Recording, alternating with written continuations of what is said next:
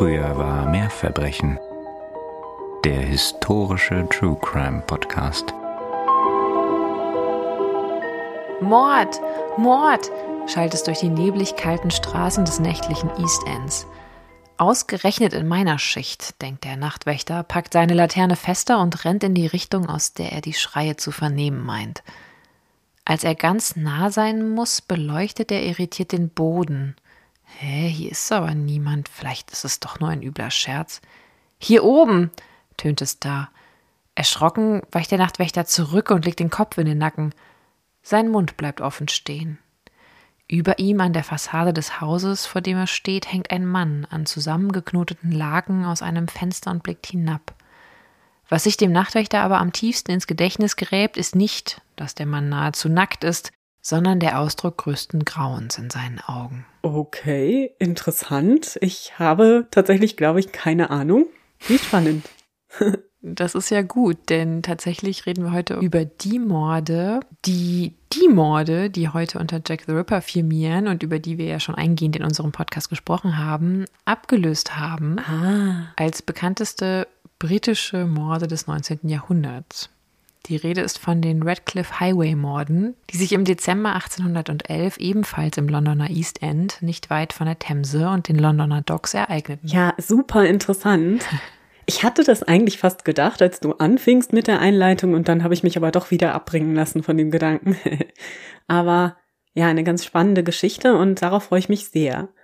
Aber bevor wir damit loslegen, wollen wir euch natürlich erstmal ganz herzlich willkommen heißen. Hier zurück bei Früher war mehr Verbrechen. Eurem historischen True Crime Podcast. Und hier sind wie immer Katharina. Und Nina und wir sind ganz glücklich, dass ihr auch heute wieder eingeschaltet habt hier bei uns. Oh ja, unbedingt. Und umso mehr, dass wir jetzt wieder zurück sind nach einer einwöchigen Pause. Vielen Dank für all eure lieben Nachrichten und Genesungswünsche. Wir haben uns sehr darüber gefreut und hoffen, dass wir jetzt wieder mit voller Energie weitermachen können wie bisher. Ja, herzliche Grüße und vielen Dank, ihr Lieben. Genau, und ganz besondere Grüße gehen raus an Philipp, Stefanie, Lara und Ina. Die hatten sich den Fall nämlich von uns gewünscht. Und wenn ihr euch auch mal einen Fall von uns wünschen möchtet oder ganz allgemein in Kontakt treten, dann kennt ihr ja das Prozedere schon. Schreibt uns gerne eine Nachricht auf Instagram oder eine E-Mail. Alle Angaben dazu findet ihr natürlich wie immer in den Show Notes. Und wir freuen uns auch sehr über Bewertungen des Podcasts auf der Podcast-Plattform eurer Wahl. Gerne ein paar Sternchen, das ist auch immer sehr schön. Und wie immer auch ganz herzlichen Dank all denjenigen von euch, die uns über unsere kleine Kaffeekasse bedacht haben. Ihr seid wirklich so großzügig. Vielen Dank dafür. Und wenn ihr Lust habt, uns mal einen Kaffee auszugeben, dann findet ihr die Angaben dazu auch in den Show Notes. Und was ich nochmal sagen wollte an dieser Stelle auch herzlichen Dank all denjenigen, die uns auf Kofi eine Nachricht zu ihrer Spende hinterlassen haben. Das ist auch immer wirklich sehr schön zu lesen und wir kommen immer nicht dazu, mal Danke auch dafür zu sagen. Also das ist wirklich ein Vergnügen. Lieben Dank dafür. Dankeschön. Oder thank you, um in der Sprache des heutigen Falles schon zu bleiben. Doch bevor es dann losgeht, endlich noch eine kleine Triggerwarnung bzw. Content Note. In dieser Folge sprechen wir über blutige, sehr brutale Verbrechen und auch die Ermordung eines Babys. Mhm. Und auch eine Selbsttötung wird thematisiert. Wenn das also heute oder generell zu viel für euch ist oder von den Themen her gerade nicht eurem Zustand entspricht oder das, worauf ihr Lust habt, dann hört euch doch eine andere Folge an. Gut, dann lehne ich mich jetzt zurück mit meinem Heißgetränk und bin gespannt, was du uns mitgebracht hast. Timothy Marr, ein 24-jähriger Tuchhändler, macht sich am 7. Dezember 1811, das ist ein Samstag, gegen halb zwölf Uhr nachts daran, sein Tuchgeschäft am Radcliffe Highway Nummer 29 nach einem langen Tag am Ende der Woche zu schließen. Die Waren müssen zusammengelegt und weggeräumt werden. Neben Marr sind noch der circa 14-jährige Lehrling James Gowan, die Hausangestellte Margaret Jewell und Mars ebenfalls 24-jährige Ehefrau Celia sowie ihr gemeinsamer kleiner Sohn Timothy Jr. zugegen. Der Kleine ist dreieinhalb Monate zuvor zur Welt gekommen. Timothy war für die East India Company zur See gefahren, zuletzt 1808 und erst im April 1811 waren er und seine Frau in das einfache Haus am Radcliffe Highway gezogen und hatten ihren Laden eröffnet. Trotz der kurzen Zeit hatten sie sich einen guten Ruf aufgebaut und die Geschäftsräume im Erdgeschoss Stück für Stück modernisieren lassen. Gegen 23.50 Uhr schickt Timothy Marr Margaret Jewell nochmal los, um eine offene Bäckereirechnung zu begleichen und Austern zu kaufen. Wohl nicht nur für sich selbst, sondern auch für seine Ehefrau, die sich noch im Wochenbett und auch nur langsam von der Geburt erholte. Die späte Uhrzeit war damals offenbar nicht wirklich unüblich für eine kleine Einkaufsrunde an einem Samstagabend. Schließlich galt dieser als umsatzstärkster Tag der Woche und viele Läden hatten dementsprechend lange geöffnet. Und die Nähe zum Fluss und zu den Dogs erklärt vielleicht auch, warum hier Austern auf dem Einkaufszettel standen. Mhm. Der Ruf des Radcliffe Highways hatte sich in den letzten Jahren stark gebessert. Margaret konnte also ohne Angst ihre Besorgungen machen. Doch sie hat zunächst kein Glück. Der Austernladen ist schon geschlossen. Nach etwa zehn Minuten passiert sie wieder das Tuchgeschäft, in dem noch Licht brennt, um an dem Laden vorbei zum Bäcker zu gelangen. Doch der hat ebenfalls schon geschlossen. Hm, dann denkt sie sich, okay, ich versuche es nochmal bei einem zweiten Austernhändler, aber auch der hat schon zu und schließlich kehrt sie tatsächlich unverrichteter Dinge zurück zum Laden ihres Dienstherrn. Und da ist es etwa 0 Uhr 20. Der Laden liegt mittlerweile im Dunkeln, was Margaret nicht irritiert. Sie wollten ja eh schließen, also läutet sie, jedoch vergeblich, niemand macht ihr auf. Während Margaret versucht, in den Laden zu gelangen, passiert der Nachtwächter George Olney das Geschehen auf der gegenüberliegenden Straßenseite. Er ist auf seiner nächtlichen Tour durch das Viertel, bei der er auch die Uhrzeit ausruft. Margaret gibt nicht auf, klingelt und klopft weiter. Da vernimmt sie etwas aus dem Laden, Schritte und den Schrei eines Babys. Sie läutet, hämmert und tritt nun nachdrücklicher gegen die Tür, vermutet ihren Dienstherrn dahinter, doch nichts passiert außer dass ein betrunkener Passant sie nun zurechtweist, was sie denn hier rumkrakeelen und randalieren würde.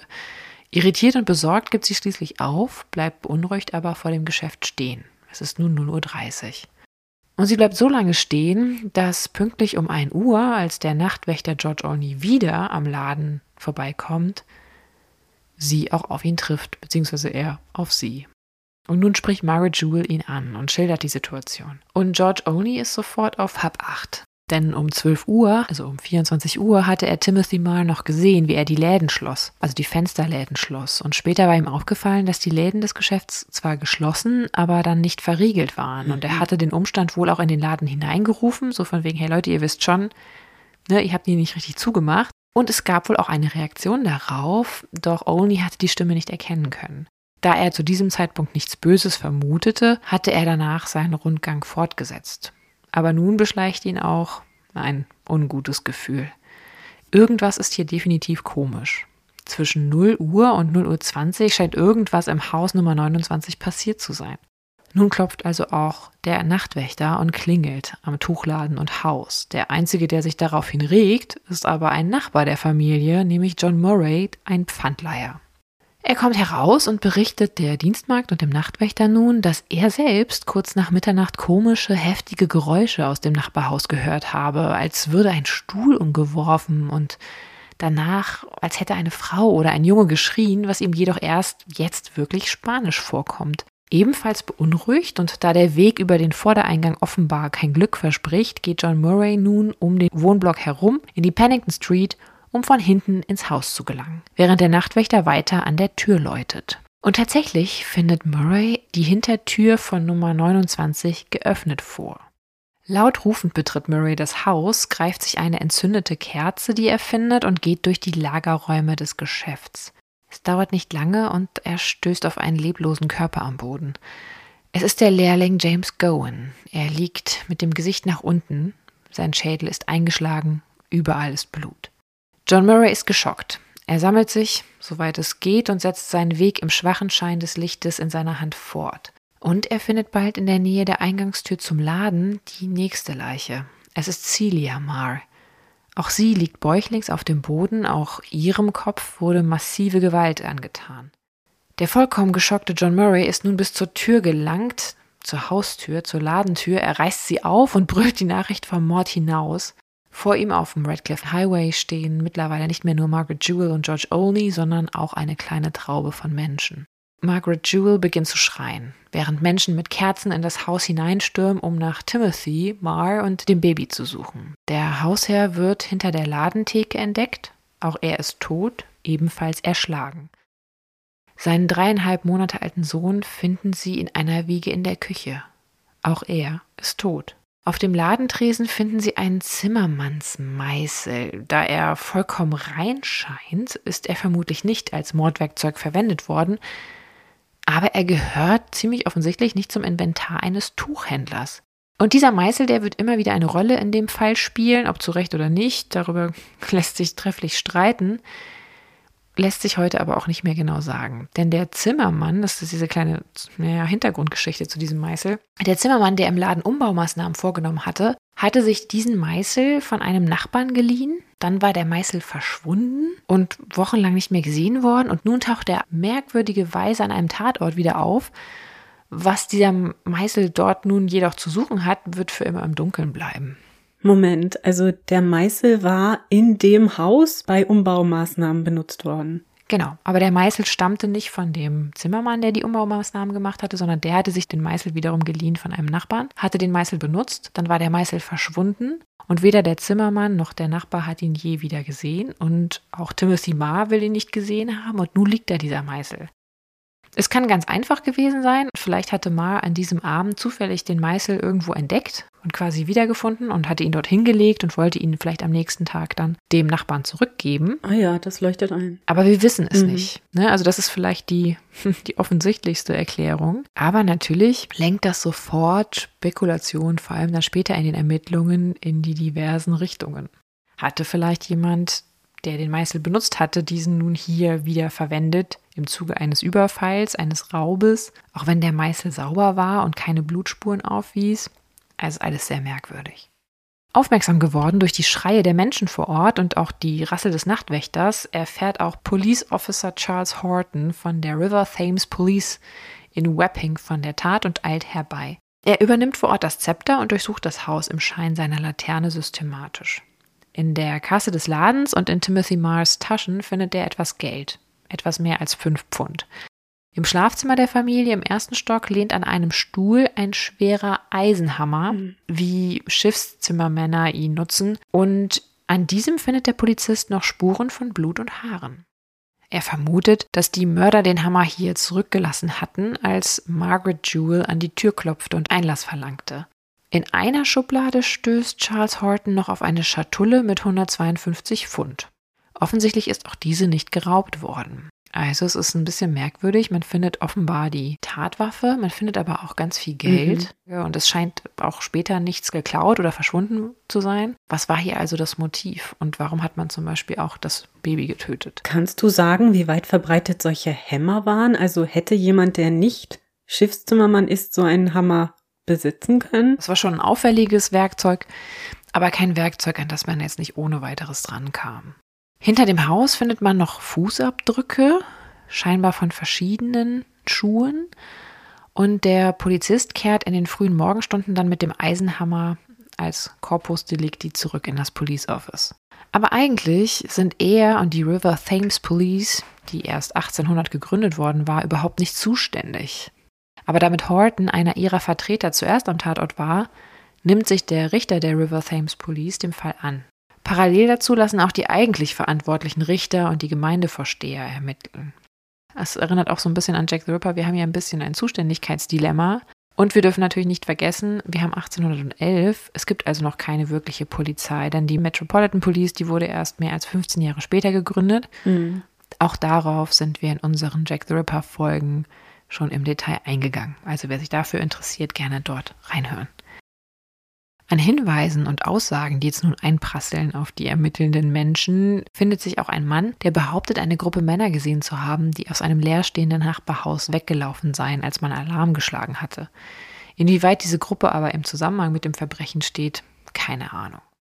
Da aber kein Geld zu fehlen scheint, und auch sonst nichts, war es vermutlich also kein Raubmord, den man schnell vermuten könnte. Oder doch, es war ein Raubmord und der oder die TäterInnen wurden durch Margaret Jewell gestört und haben sich schnell aus dem Staub gemacht. Also es ist hier alles so ein bisschen undurchsichtig, was auch die Motivlage betrifft. Deswegen schauen wir uns vielleicht einmal noch mal ganz kurz das Verbrechen an, mit dem wir es hier zu tun haben. Also kurz vor Feierabend, am umsatzreichsten Tag der Woche und ein Zeitfenster von 20 Minuten. Mhm. Der oder die Mörderin kann sowohl durch die Ladentür das Geschäft betreten haben, womit Celia Marr möglicherweise das erste Opfer wäre, oder durch die Hintertür. Ich vermute, dass es mehrere Menschen waren, die hier eingedrungen sind. Und ich könnte mir auch gut vorstellen, dass sie über die Ladentür das Haus betraten und Timothy Marr in Schach hielten und sich aufteilten. Aber hattest du nicht erzählt, dass der schon von außen das Geschäft verschlossen hatte? Also die Läden schon zugemacht hatte und ähnliches? Die Läden, aber ob er natürlich auch die Tür schon geschlossen hatte, das wissen wir nicht. Mhm. Vielleicht hat er angefangen, ist dabei dann nicht, also quasi gestört oder angesprochen worden, hat jemanden reingebeten, der wiederum ihn dann in irgendeiner Form vielleicht schon verletzt hat, vielleicht schon umgebracht hat, vielleicht auch einfach nur bedroht hat. Wir hatten es ja hier mit einem Haus zu tun, wo drei erwachsene Menschen plus ein Baby waren. Das heißt, es ist sehr wahrscheinlich, dass es mehrere Täter gibt mhm. zu diesem Zeitpunkt, meiner Meinung nach. Die TäterInnen schließen vielleicht, um nicht gestört zu werden, die Läden komplett, beziehungsweise ziehen sie alle zu, sie schließen sie offenbar nicht ab und ermorden Stück für Stück die HausbewohnerInnen und zuletzt dann das Baby. Und hier liegt auch für mich einer der größten Zweifel, dass es sich um einen Raubmord handelt, denn ein dreieinhalb Monate alter Säugling, der ist ja kein valider Zeuge und der stellt auch keine Bedrohung dar. Und wenn es hier nur um Geld gegangen wäre, dann hätte das Kind ja alles andere aber nicht sterben müssen. Und vor allem wurde der Kleine ja vermutlich getötet, während Margaret Jewell schon an der Tür pochte. Und wer nimmt sich denn da die Zeit, extra noch das Kind zu ermorden, anstatt sich mit einer möglichen Beute aus dem Staub zu machen, wenn es einem mhm. nur in Anführungszeichen um Raub geht? Also ich finde, hier wissen wir überhaupt nicht so richtig, was dahinter steckt. Und deswegen könnte ich mir halt gut vorstellen, dass es andere oder für uns nicht mehr nachvollziehbare Motive hier gibt. Manche haben im Laufe der Jahrhunderte auch vermutet, dass Margaret Jewell involviert war oder mehr wusste und vielleicht auch deswegen vorher das Haus verlassen hat. Aber auch dafür haben wir keine Beweise. Was wir aber wissen, ist, dass sich schnell die Nachricht von dem brutalen Verbrechen verbreitet und auch ihren Weg auf Plakate, Flugblätter findet und sich ganz viele ZeugInnen melden, weil eine Belohnung, mehrere Belohnungen werden ausgeschrieben. Und die Bevölkerung ist gleichsam schockiert und alarmiert. Die unpräparierten Leichen der vier Toten, die werden erstmal im Haus aufgebahrt. Auch wenn sie bewacht werden, ist es Nachbarn und Schaulustigen in der Folge erlaubt, sie in Augenschein zu nehmen. Und es kommt, wie es kommen muss. In einem unablässigen Strom drücken sich die Menschen durch das Haus mhm. am Redcliffe Highway. Und wir haben es lange nicht mehr zitiert, wir können es hier wieder zitieren. nur im 19. Jahrhundert. Dann am 10. Dezember 1811 hält man im Gasthaus Jolly Sailors am Redcliffe Highway die gerichtliche Untersuchung ab. Die Jury und der Coroner besichtigen zuerst den Tatort und die Leichen. Danach kehren sie ins Jolly Sailors zurück und dort sagt zuerst ein Chirurg aus, der die Leichen in Augenschein genommen hatte. Er schildert im Detail die massiven Verletzungen, denen die Opfer erlagen. Und danach schildern die Angestellte Margaret Jewell, der Nachbar John Murray und auch der Nachtwächter George Olney ihre Erlebnisse in der Tatnacht. Nach kurzer Beratung kommt die Jury zu der wenig überraschenden Einschätzung, dass es sich bei dem Verbrechen um vorsätzlichen Mord durch einen oder mehrere unbekannte TäterInnen handelt. Dann, einen Tag später, wird der Zimmermann, der beim Umbau von Mars Laden gearbeitet hatte, zu dem gefundenen Meißel befragt und in Gewahrsam genommen. Also man hält diesen Meißel zu diesem Zeitpunkt für einen wichtigen Gegenstand. Da war kein Blut dran, nur offenbar wusste man, dass es da eine Vorgeschichte zu gab. Und deswegen denkt man, das ist jetzt irgendwie komisch. Mhm. Aber es gibt keinen Kontext. Also weder wurde der als Tatwaffe offensichtlich genutzt, noch war da Blut dran, noch waren da blutige Fingerabdrücke dran. Es gibt eigentlich keinen Zusammenhang, der ganz klar ist, dass es sich hier um irgendwas handelt, was mit dem Mord zu tun hat. Das Einzige, was auffällt, ist, der hat eigentlich dort nichts zu suchen, außer man hat ihn sich irgendwo geliehen und hat ihn dorthin gelegt. Und es gibt eine Vorgeschichte und manche wussten davon, von dieser Vorgeschichte, die auch offenbar an diesem Abend dann dabei waren, als man das Haus stürmte, um die Familie eigentlich ja dann zu retten. Und deswegen wird da plötzlich so eine Bedeutung reingelegt in diesen Meißel. Vielleicht hatte er nie diese Bedeutung. Wie eben schon geschildert, kann es gut sein, dass einfach Timothy Marr ihn abends dann gefunden hat. An diesem Abend, vielleicht in der hintersten Ecke irgendeiner Schublade, hat ihn rausgelegt und wollte am nächsten Morgen das ganze Ding zurückgeben. Und das war es auch schon. Ja. Wie lange war das nochmal her gewesen? Das muss wenige Monate her gewesen sein, weil die Mars meines Wissens nach erst seit etwas über einem halben Jahr überhaupt in dem Haus lebten und dort auch ihren Laden hatten. Ja, das würde ja zusammenpassen. Aber das ist dann ja schon eine ganze Weile, ne? Mit der man, ja. in der man ja wahrscheinlich auch keinen Kontakt mehr zu dem Zimmermann hatte. Also ich glaube tatsächlich, dass dieser Meißel in Wirklichkeit keinerlei Bedeutung nee. hat. Nur dieser Meißel wird in diesem Fall extrem hochgeputscht in der Bedeutung. Der befragte Zimmermann, der hatte ihn sich, wie schon geschildert, von einem Nachbarn geliehen, ihn jedoch nie zurückgegeben, weil er ihn irgendwie verlegt hatte oder der Meißel verschwunden war. Dennoch kommt dieser Zimmermann erstmal so ein bisschen damit in den Fokus der Ermittlungen, erhält aber nach wenigen Tagen ein Alibi von einigen ZeugInnen, die sich melden. Und damit ist der bis dato wahrscheinlich Verdächtigste wieder auf freiem Fuß.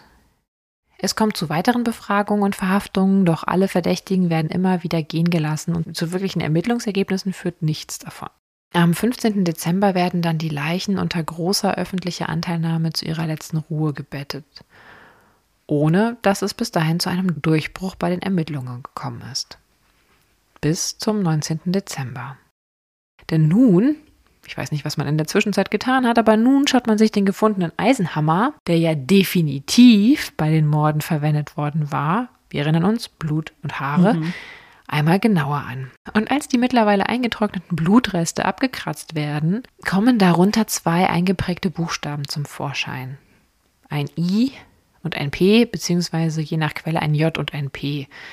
Ihr wisst es selber, das große J bzw. große I, die können sich schon mal sehr ähnlich sehen, je nachdem, wie man es schreibt. Also von daher, es ist nicht ganz klar, welcher Vokal es nun war. Aha, okay. Und die waren einfach so da reingeritzt mit einem Messer oder so, so wie so eine persönliche Kennzeichnung. Ja, da es ein Eisenhammer war, schätze ich mal, es muss irgendwie anders da eingraviert worden sein. Ich glaube, Messer wird nicht ganz gereicht haben. Also in den Hammer selbst, nicht in den Griff. Genau, meines Wissens nach direkt ah, okay. in das Eisen.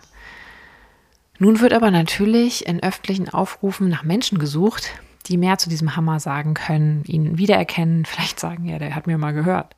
Aber erstmal passiert nichts. Dann kommt der Abend des 19. Dezembers. Also zwölf Tage nach dem Mord an den Mars, es ist zwischen 23 und 0 Uhr, ereignet sich abermals eine Geschichte wie aus einem Horrorfilm im East End. Ein patrouillierender Wachmann und die Nachbarschaft werden von Schreien aufgeschreckt. Jemand ruft Mord, Mord. Dieser jemand ist John Turner, der von dem aufgescheuchten Constable entdeckt wird, wie er halbnackt an zusammengeknoteten Laken aus dem Fenster des zweiten Stockes des Wirtshauses King's Arms hängt. Eine Zeitungsillustration, die diese Szene darstellt, findet ihr auf unserem Instagram-Profil.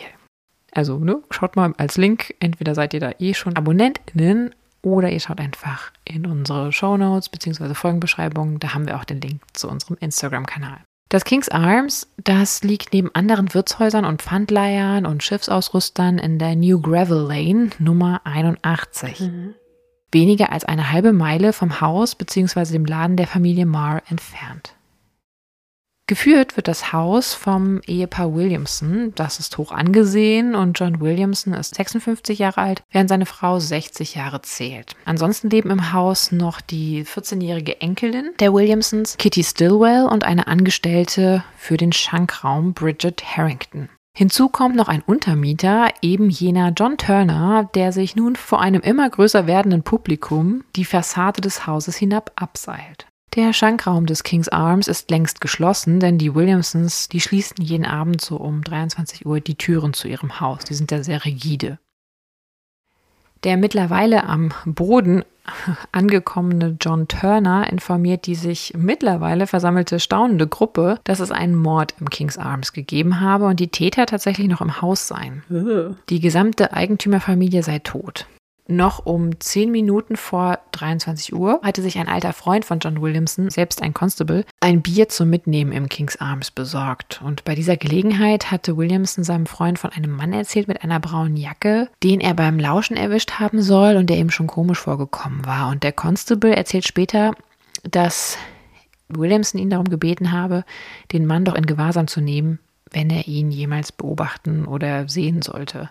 Nun ist es rund eine Stunde später und Williamson soll etwas Furchtbares zugestoßen sein. Das sorgt bei diesem befreundeten Constable natürlich dafür, dass diese Erinnerung an das Gespräch, das letzte Gespräch mit Williamson, nochmal sehr stark auflebt. Hm. Einige Männer, darunter auch der befreundete Constable, bewaffnen sich und verschaffen sich über die Kellerluke Zugang zum Keller des Gasthauses und stoßen dort auch bald auf die erste Leiche.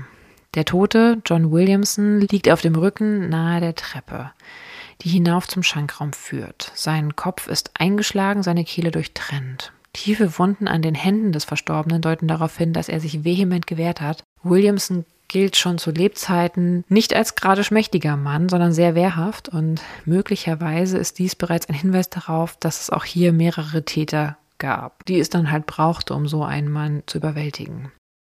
Neben Williamsons Leiche liegt eine blutbefleckte Eisenstange. In der Küche stoßen die Männer dann auf die Leichen von Elizabeth Williamson und der Angestellten Bridget Harrington.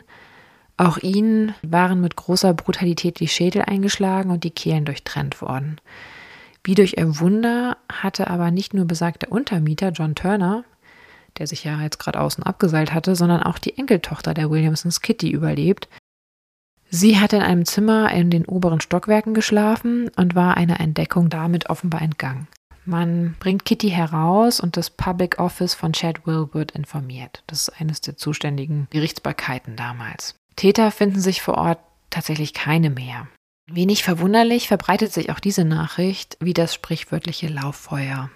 Die grausigen Ereignisse im King's Arms sind wirklich, naja, sehr einprägsam. Und die Nachbarschaft wird durchkämmt. Sogar die Tower Bridge wird gesperrt auf der Suche nach dem oder den TäterInnen. Auch einige Hinweise werden nun zusammengetragen. Vor dem King's Arms soll an dem Tatabend ein verdächtiger Mann mit einem langen Mantel gesehen worden sein. Das könnte ja der Mann sein, den später Mr. Williamson seinem Freund, Schrägstrich Constable, gegenüber erwähnt. Auch der Untermieter John Turner will einen solcher Art gekleideten Mann noch, ehe er selbst durch das Fenster floh, am Tatort gesehen haben, wie dieser sich über die Leiche von Mrs. Williamson beugte. Und zudem stand ein Fenster auf der Rückseite des Gebäudes offen. Auf der Türschwelle hinten fanden sich Blutflecken und Fußspuren finden sich auch am angrenzenden Hang hinten hinter dem Haus, über den vermutlich die Flucht in Richtung London Dock Company gelang. In der Folge entkleidet und wäscht man die Leichen, aber an dem Abend selber findet man keinen Verdächtigen mehr oder kann keinen der vermutlichen Täter in Ding festmachen. Man entkleidet dann die Leichen und wäscht sie und bahrt sie in einem der hinteren Räume des Hauses auf.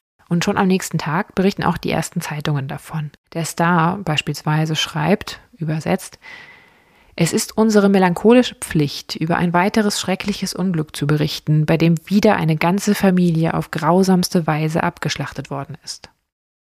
Im Nachhinein kann man dann durchaus von Panik sprechen, die nun die Bevölkerung ergreift. Aufgrund der zeitlichen und auch geografischen Nähe zwischen den beiden Verbrechen im Haus der Mars und im Haus der Williamsons und auch der Vergleichbarkeit des Tötungsaktes an sich stellt die Öffentlichkeit schnell einen Zusammenhang her zwischen den beiden Mehrfachmorden. Ja, und das muss ja auch wahnsinnige Ängste ausgelöst ja. haben. Das scheint ja alles unglaublich willkürlich und so grausig. Ja. Also, dass man da als Bevölkerung jetzt unruhig reagiert, kann ich mir gut vorstellen. Mir ist es nur wichtig, einmal zu betonen, dass es in dem Sinne keinen wirklich mm, stichhaltigen Beweis für einen Zusammenhang ansonsten darüber hinaus gibt.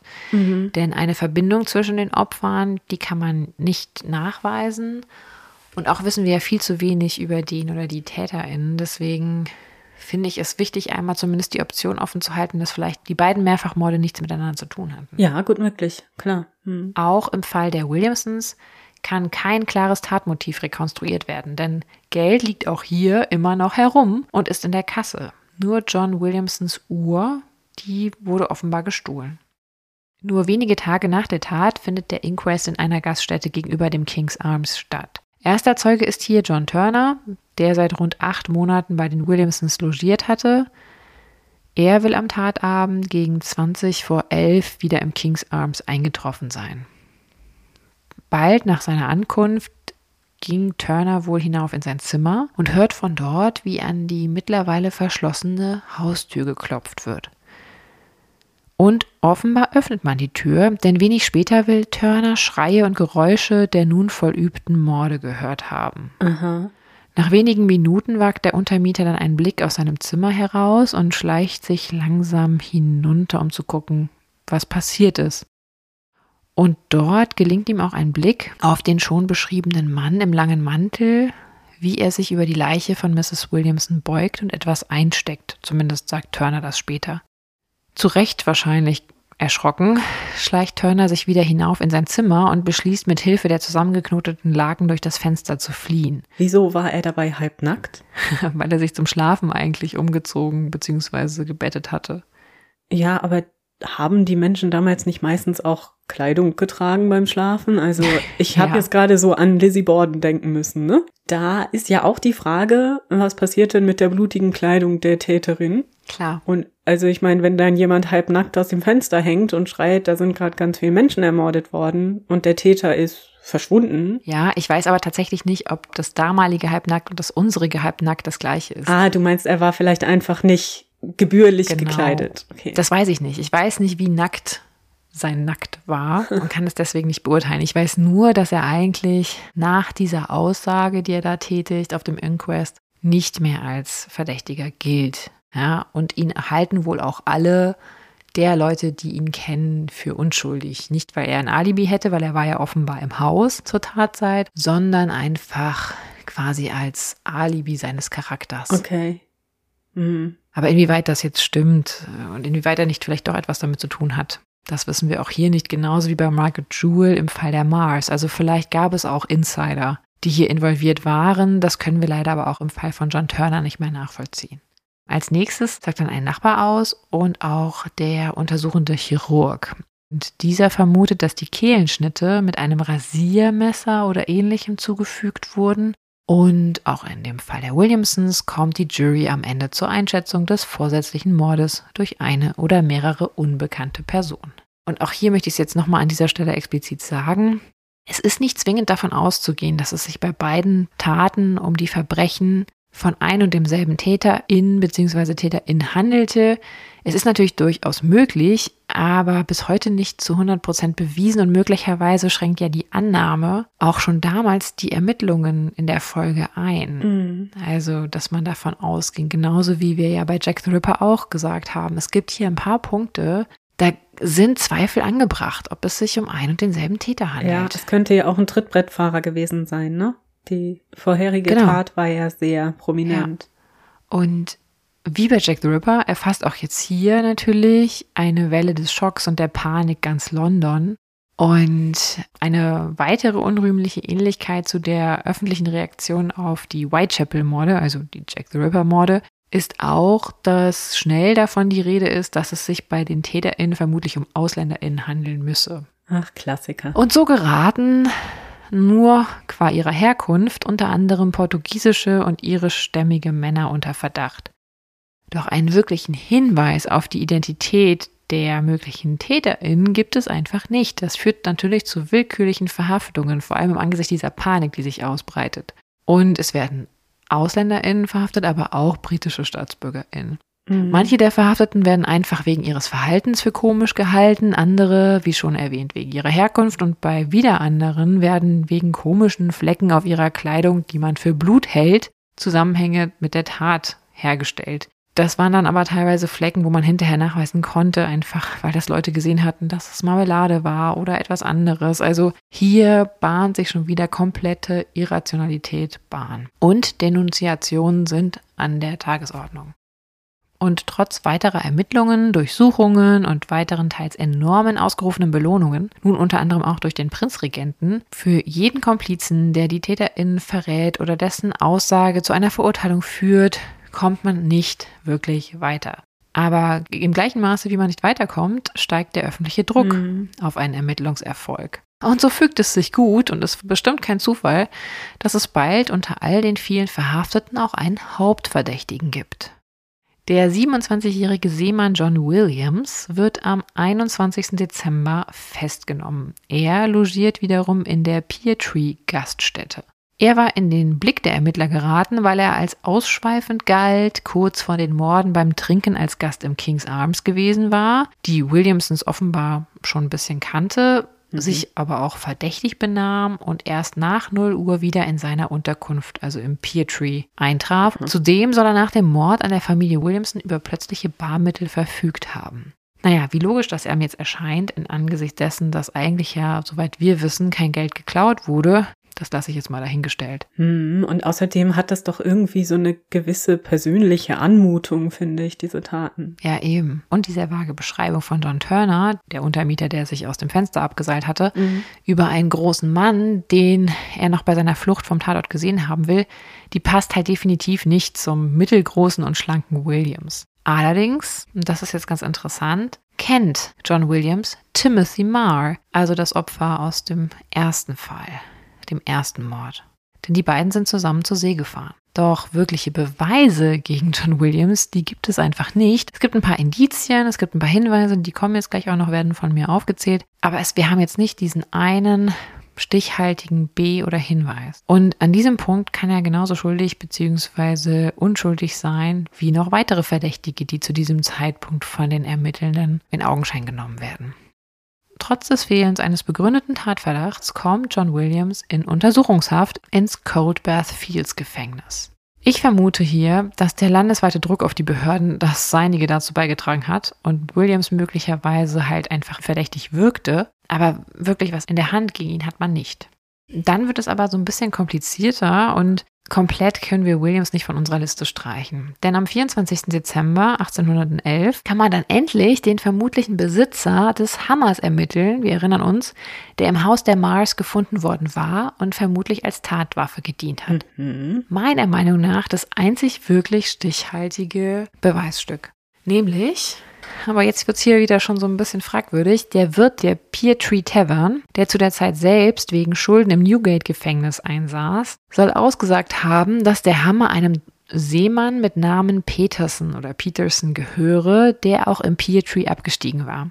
Denn der habe wiederum sein Werkzeug oft mit seinen Initialen gekennzeichnet. Und diese Initialen waren ja J und P. Und wenn wir uns erinnern, auf diesem Eisenhammer hatte man ja ein I bzw. J und ein P festgestellt. Dadurch kassiert aber der Wirt auch die ausgeschriebene Belohnung, also nur mal so vielleicht um seine Motivlage klar zu rücken. Aha. Peterson selbst, der hatte allerdings ein Alibi, also der vermutliche Besitzer des Hammers, denn der war zur Zeit der Taten auf See und er hatte aber seine Werkzeugkiste mit dem gekennzeichneten Werkzeug, wie beispielsweise jedoch bei den Williamsons, zurückgelassen. Doch bis dato war niemandem aufgefallen, dass ein Hammer fehlte, auch wenn der Wirt selbst immer wieder Werkzeug aus der Kiste für Arbeiten im Haus genutzt hatte und auch andere Bewohner des Hauses die Kiste und deren Inhalt immer wieder benutzten. Also die Kinder haben damit gespielt, die Erwachsenen haben das Werkzeug benutzt, um es zu benutzen. Und keiner will bis zu diesem Tag bemerkt haben, dass einer der Hämmer fehlt. Es gab mehrere Hämmer in dieser Kiste. Das ist ja interessant. Aber jetzt plötzlich fangen die Leute sich so ein bisschen an zu erinnern und haben gedacht, ach ja, der hat doch sein Werkzeug öfter mal markiert.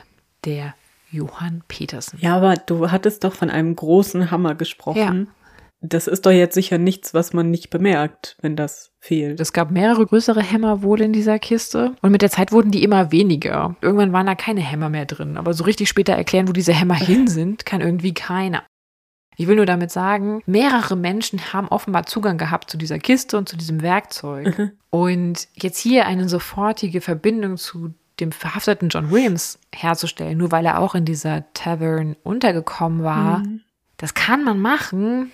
Das ist, finde ich, aber nicht komplett zweifelsfrei. Nö, der Wirt selber könnte das ja auch gewesen sein. Ne? Ja, also es ist für mich nur ein Indiz und es können auch andere Leute, die dort zu Gast waren, die dort als Mieter lebten, ohne Probleme an den Hammer gelangt sein.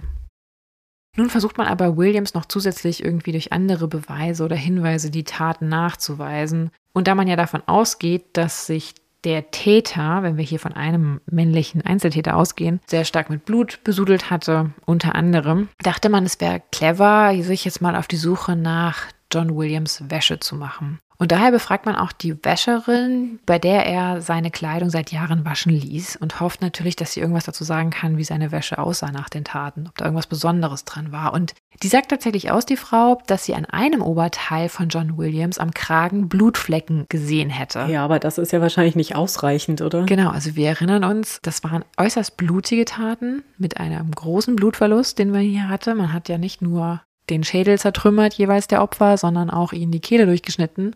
Da würde ich erstmal davon ausgehen, dass tendenziell mehr als nur ein paar Flecken Blut entstehen auf einem Hemd oder auf einer Oberbekleidung. Allerdings haben wir jetzt nur das Hemd. Der Täter kann ja, wenn es John Williams war, auch eine Jacke noch drüber getragen haben, noch etwas darüber. Mhm. Und deswegen könnte vielleicht gar nicht so viel Blut an auf ein Hemd gekommen sein. Ja, andererseits sind aber gerade solche Blutflecken am Kragen ja auch charakteristisch für Rasierwunden. Ne? Zum Beispiel, genau. Also John Williams wird dann darauf angesprochen der ist ja immer noch in Haft und erklärt das Blut mit einer Wunde, die er sich bei einem Handgemenge zugezogen haben soll. Dann soll er einen Schlag gegen die Unterlippe bekommen haben. Die hat stark geblutet. Mhm. Und daher sagt er, stammen diese Flecken. Und bis dato gibt es auch nur die Aussage des inhaftierten Wirtes, dass es sich bei dem Hammer, den man gefunden hatte, wahrscheinlich um den Hammer aus dem Pear Tree handelte. Dann sagen jetzt aber auch noch die Söhne der Wäscherin, deswegen erzähle ich es auch jetzt, noch aus, dass, dass sie den Hammer wiedererkennen als einen der Hammer aus der Werkzeugkiste von Herrn Petersen. Und das erkennen sie deswegen wieder, weil sie immer mal wieder auch mit diesem Werkzeug gespielt haben. Was man halt so macht. Also sie spielten dann halt Berufe. Ja, so von wegen, ich bin jetzt Zimmermann und fahre zu See wir müssen hier von ganz vielen Wenns ausgehen. Das finde ich halt so kompliziert an diesem Fall und macht ihn so wenig eindeutig. Du hast erstmal einen, ein Werkzeug, was du findest an Verbrechensort Nummer 1, einen großen Eisenhammer, da ist Blut drauf und Haare und das Blut war auch noch feucht. Das heißt, es ist sehr, sehr, sehr wahrscheinlich die Tatwaffe. Mhm. Dann findet man auf dieser Tatwaffe zwei Buchstaben eingraviert. Vermutlich ein J und ein P. Dann erkennt jemand, der im Gefängnis sitzt, aus den Zeichnungen, die es in den Zeitungen gab und Schilderungen, oh, das ist bestimmt einer der Hämmer aus der Werkzeugkiste von meinem ehemaligen Mieter. Der wird dazu aber nicht befragt, meines Wissens nach, weil der ist ja auf See, der ist ja objück, der ist ja unterwegs. Das heißt, ob das wirklich eines der Werkzeuge aus dieser Kiste ist oder nicht doch woanders herkam, ist eigentlich bis zum Schluss, es ist sehr wahrscheinlich, aber es ist nicht bewiesen. Mhm. Dann sagt die Frau des Wirtes und auch die Wäscherin selber, die sagen aus, sie können diesen Hammer nicht wiedererkennen, sie können das nicht bezeugen, sie sind sich nicht sicher, ob das einer der Hämmer aus dieser Kiste ist. Erst dann die Kinder sagen, ja doch, das ist genau der, der hatte nämlich da oben auch so eine Kerbe oder so eine Macke, das erkennen wir wieder, macht es recht wahrscheinlich, aber beweist es nicht hundertprozentig. Ne? Und dann ist diese Kiste auch noch so zugänglich für jeden ja. und jede. Ne? Ja. Und das ist natürlich auch ein Problem. Das heißt, selbst wenn es tatsächlich ein Hammer aus dieser Kiste ist, heißt es nicht, dass John Williams was damit zu tun hat. Mhm. Und selbst wenn er was damit zu tun hatte, kann es auch, und es ist ja sehr wahrscheinlich, dass er nicht alleine was damit zu tun hatte. Denn es gibt noch zwei andere Verdächtige, die meiner Meinung nach schon auch sehr großes Potenzial und Verdachtsmomente bieten. Die werden aber größtenteils beide von den Ermittelnden links liegen gelassen. Das ist zum einen der Zimmermann Cornelius Hart und das ist eben jener Zimmermann, der im Geschäft der Mars mit diesem anderen Zimmermann, den ich eben schon erwähnt hatte, Umbaumaßnahmen vorgenommen hat. Und es ist auch der Zimmermann, der tatsächlich als Subarbeiter wirklich der war, der den Meißel, diesen rühmlichen Meißel, verschlammt hat. Mhm. Und spannenderweise sagen mehrere ZeugInnen aus, dass Cornelius Hart und John Williams einander gekannt haben. Hart streitet es aber die ganze Zeit ab, obwohl eigentlich alle ihm das nachweisen können. Also irgendwie hat der Mann, der ist auch nicht ganz koscher. Und dann gibt es noch einen William Long Billy Apples, und er ist wie John Williams ebenfalls Seemann und auch mit diesem zusammen zur See gefahren. Und er ist es auch, den man in der Mordnacht mit Williams zusammen im King's Arms gesehen hatte. Mhm. Und er passt tatsächlich aufgrund seiner Statur viel besser auf die Beschreibung dieses großen Mannes mit dem Mantel von John Turner. Man könnte also jetzt mal vermuten, wenn man so ganz wild spekuliert, und ich finde, da, naja, meiner Meinung nach wird hier eh schon die ganze Zeit sehr viel spekuliert während der Ermittlungen, dass es sich hier vielleicht um eine mindestens Dreierbande gehandelt hat. Von Leuten, die in irgendeiner Weise miteinander und mit den Opfern in Verbindung standen. Ja, bleibt aber ja immer noch die Frage nach dem Motiv. Genau. Und das bleibt auch tatsächlich bis zum Ende. Ich will nicht spoilern, aber es bleibt tatsächlich offen. Hm. Für den 27.12.11 Uhr wird eine öffentliche Anhörung anberaumt. Der inhaftierte John Williams, der soll zu seinem blutbeflecktem Hemd und auch zu dem spontanen Geldsegen noch einmal befragt werden. Und vorher will man ihn natürlich aus dem Gefängnis herbeiholen, doch der Beamte, der dafür losgegangen ist, der kehrt alleine zurück und hat nur schlechte Nachrichten im Gepäck. Denn John Williams, der hat sich offenbar in Haft durch Erhängen selbst getötet. Der Schlüsselmeister, der hatte den Toten am Morgen in seiner Zelle entdeckt und auch wenn der Gefängnisarzt und auch Mitinsassen aussagen, dass Williams Verhalten in den Tagen zuvor nicht auf eine geplante Selbsttötung hindeutete, hegt man keine Zweifel daran, dass es sich hier tatsächlich um einen Suizid handelt. Mhm. Die Richter entscheiden nun nach kurzer Beratung, dass sie an der Vernehmung der anderen Zeuginnen festhalten wollen, auch wenn quasi eigentlich der Mann, um den es hier geht, jetzt nun verstorben ist. Und man verhört unter anderem die Ehefrau des inhaftierten Vermieters des Peertree Inn. Und die sagt zum Beispiel nun mittlerweile aus, dass sie wohl auch auf den Strümpfen des nun verstorbenen John Williams blutige Fingerspuren mal gesehen habe. Und Williams, der sei ihr eh irgendwie zunehmend komisch vorgekommen und der war irgendwie immer ein bisschen schweigsam. Er habe ihr auch zuletzt nicht mehr in die Augen gesehen. Und auch ein Mann, der das Zimmer mit Williams in der Tavern teilte, der sagt aus, dass Williams nach den Morden unter Albträumen gelitten habe. Ich glaube aber auch hier, da wird Williams nicht der Einzige gewesen sein, weil diese Verbrechen waren schon so schrecklich, dass ich glaube, dass einige zu der damaligen Zeit und vielleicht auch noch heute von ihnen schlecht träumen werden. Ja, eben. Also das finde ich auch nachvollziehbar. Das ist kein Beweis. Aber nach allen Aussagen sind die Richter der Meinung, dass John Williams nicht nur der gesuchte Mörder der sieben Opfer ist, sondern auch, dass er alleine gehandelt hat. Und Williams Selbsttötung, die wird dann ganz klar als Schuldeingeständnis eines Täters gewertet, der seiner gerechten Strafe entgehen möchte. Und auch die Selbsttötung selbst wird Williams als verwerfliche Tat vorgehalten. Und diese Einschätzung geben die Richter dann schlussendlich auch an den Innenminister weiter. Der entscheidet dann, Williams Leichnam in einer öffentlichen Prozession durch das Viertel zu ziehen. Denn alle sollen sehen, dass der vermeintliche Mörder, der das Leben so vieler Opfer so brutal beendet hat, nun tot ist und keine Gefahr mehr darstellt. Tja, das ist ein leichter Ausweg, ne? Und rund 300 Polizisten zu Fuß und zu Pferde, die sollen diese unrühmliche Prozession begleiten und mögliche Unruhen verhindern, weil man Angst davor hat, dass die Menschenmenge jetzt nun versucht, trotzdem noch irgendwie die Leiche zu lynchen.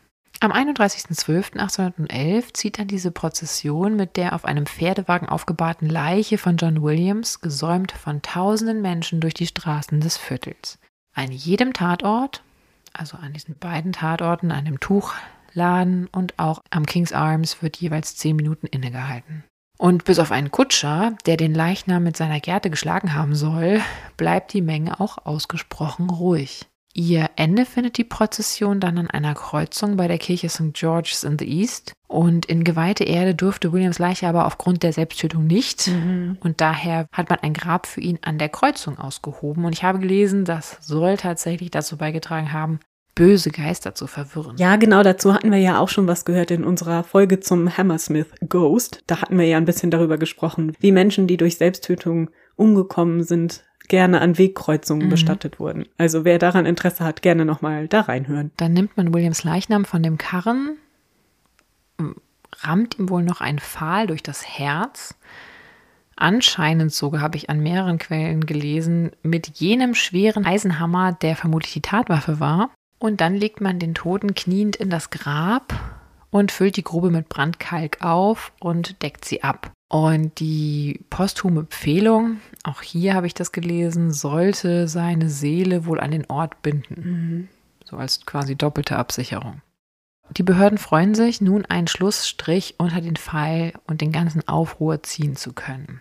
Doch, wie schon gesagt, bleiben einfach genug Fragen offen, denn woher stammen die zwei Fußspuren, die man gefunden hat? Von ja mindestens zwei Menschen. Mhm. Wer war der Mann mit dem langen Mantel, den Turner sah? Und warum wurden oft Geräusche wie von mehreren Menschen beschrieben im Nachhinein von ZeugInnen? Und wie du schon gesagt hast, was war denn nun jetzt wirklich das Motiv? Gab es vielleicht doch noch irgendwelche Sachen in den Häusern, die geklaut worden waren, was man nun gar nicht festgestellt hat?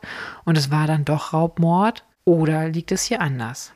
Und so wirklich sind die Ermittlungen auch noch nicht vorbei, denn im Januar 1812 wird dann übrigens nicht nur ein weiteres Mal Cornelius Hart, von dem ich es eben schon hatte, festgenommen. Ein anderer Zeuge sagt aus, er habe bei John Williams ein Schneidemesser gesehen, das zu den Verletzungen der Kehlenschnitte passen könnte. Und auf der Suche nach diesem Messer wird dann endlich auch mal das Pear Tree durchkämmt. Man könnte jetzt sagen, naja, was soll das jetzt noch bringen und hätte man das nicht vielleicht besser vorher machen sollen? Aber nun findet man tatsächlich Sachen, und bringt sie in Verbindung mit John Williams. Ich finde das nicht ganz so zwingend, wenn im Grunde da jetzt schon ein paar Wochen drüber gegangen sind und jetzt findet man Sachen und sagt, das ist ganz klar Eigentum von John Williams gewesen. Naja, ich weiß es nicht. Mhm. Dazu gehört zum Beispiel ein Messer, auf dem man wohl noch Spuren von Blut feststellen möchte. Dann eine Taschenuhr, wo man sagt, das ist vermutlich die Taschenuhr, die Herrn Williamson gehört haben soll und die dann irgendwie abhanden kam. Dann eine Hose mit Flecken, auch hier vermutet man Blut. Nun geht man natürlich davon aus, dass John Williams all diese Teile im Gasthaus versteckt hatte. Aber ob das alles so stimmt, hm, ich weiß ja nicht. Über mögliche Komplizen von John Williams wird an diesem Punkt nicht mehr geredet, als wolle man nun spätestens jetzt den Sack zumachen, koste es, was es wolle. Und weitere Wochen später, also noch schwieriger in Zusammenhang zu bringen, findet, man, findet ein Untermieter in der Peertree Tavern noch ein Messer mit Elfenbeingriff in der Tasche einer blauen Jacke und diese Jacke soll von John Williams gewesen sein. Ah. Aber auch wieder dieses Messer, dann hat er da halt vielleicht ein Messer drin gehabt. War das wirklich ein Messer, was benutzt wurde bei den Taten? Das kann man ja alles nicht nachweisen damals. Ja, und vor allem, was liegen denn die Sachen von dem da kreuz und quer rum und werden dann so monatelang da irgendwie gefunden? Also, ich weiß nicht. Ja. Da gehen ja sicher viele Gäste durch. Eben. Deswegen bleiben nicht nur die Beteiligten rätselhaft, sondern viele Fragen unbeantwortet. Auch das schlussendliche Motiv. Und wie gesagt, da kam ich nicht drüber hinweg warum hat man so brutal getötet und warum hat man auch so brutal Mhm. das Baby getötet?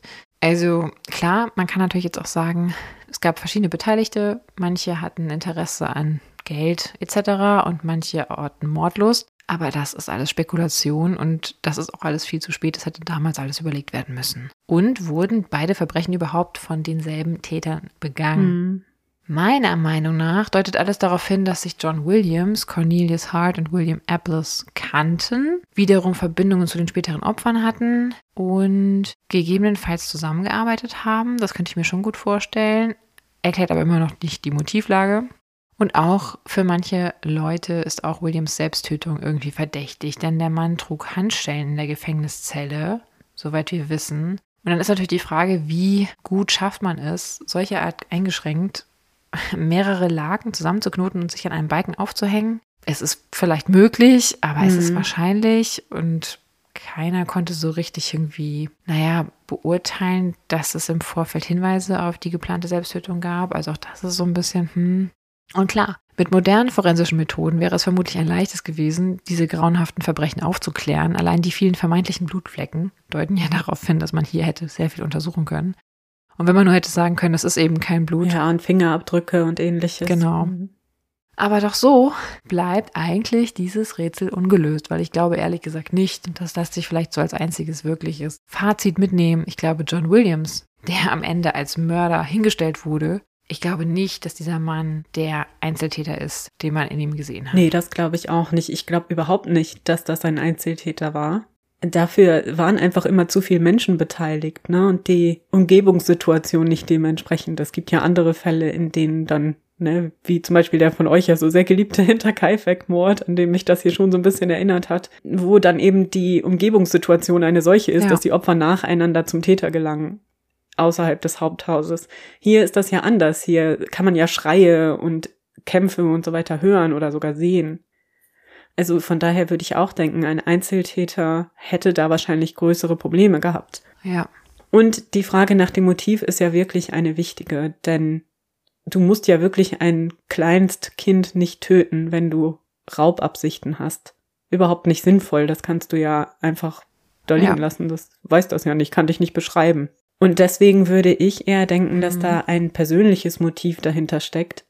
Ob jetzt die TäterInnen selber ein Tatmotiv hatten oder ob es vielleicht sogar gedungene TäterInnen waren, Mhm. also ob man die irgendwie bezahlt hat oder sonst was, um diese Taten zu begehen. Das wissen wir natürlich nicht. Aber alles in allem wirklich eine schaurige Geschichte und eine furchtbare Vorstellung, dass sowas in der Nachbarschaft passiert und man nicht weiß, was die Hintergründe davon sind. Ne? Also es ist ja auch heute noch nicht weniger beängstigend, sich das vorzustellen. also an diesem Verbrechen ist sehr viel sehr gruselig, muss man einfach sagen.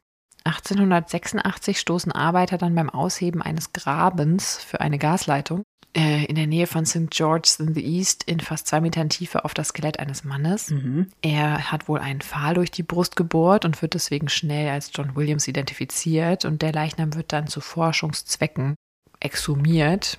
Der ist heute allerdings verschollen. Ach, ah, das ist ja spannend. Und nach den Schreckenswochen 1811 kehrt dann in London und vor allem im East End für viele Jahrzehnte einigermaßen Ruhe ein.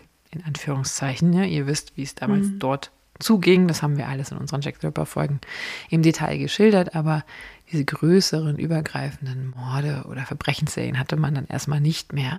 nur die Radcliffe Highway-Morde blieben im Gedächtnis. Bis 1888 das Grauen in die neblig feuchten Straßen zurückkehren sollte mit jenen Morden, die einem gewissen Jack the Ripper zugeschrieben wurden. Ja, das ist doch schon ein würdiger Abschluss für diese Folge, die wirklich sehr interessant war. Also vielen Sehr Dank gerne. dafür.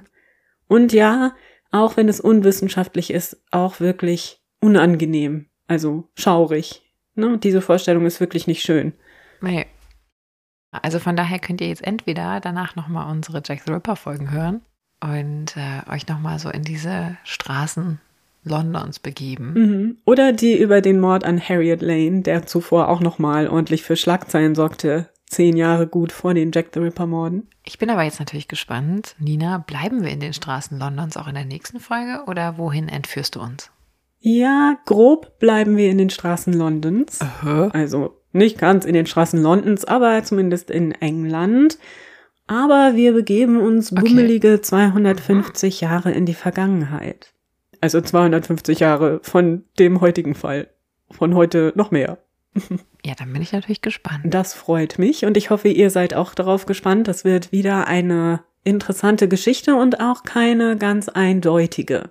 Also, da gibt es auch wieder jede Menge Möglichkeiten der Interpretation. Dann hoffe ich, ihr freut euch genauso sehr auf diese Folge und diesen Fall wie ich. Bis dahin hoffen wir, ihr gehabt euch wohl. Wir hoffen, wir gehaben uns auch wohl.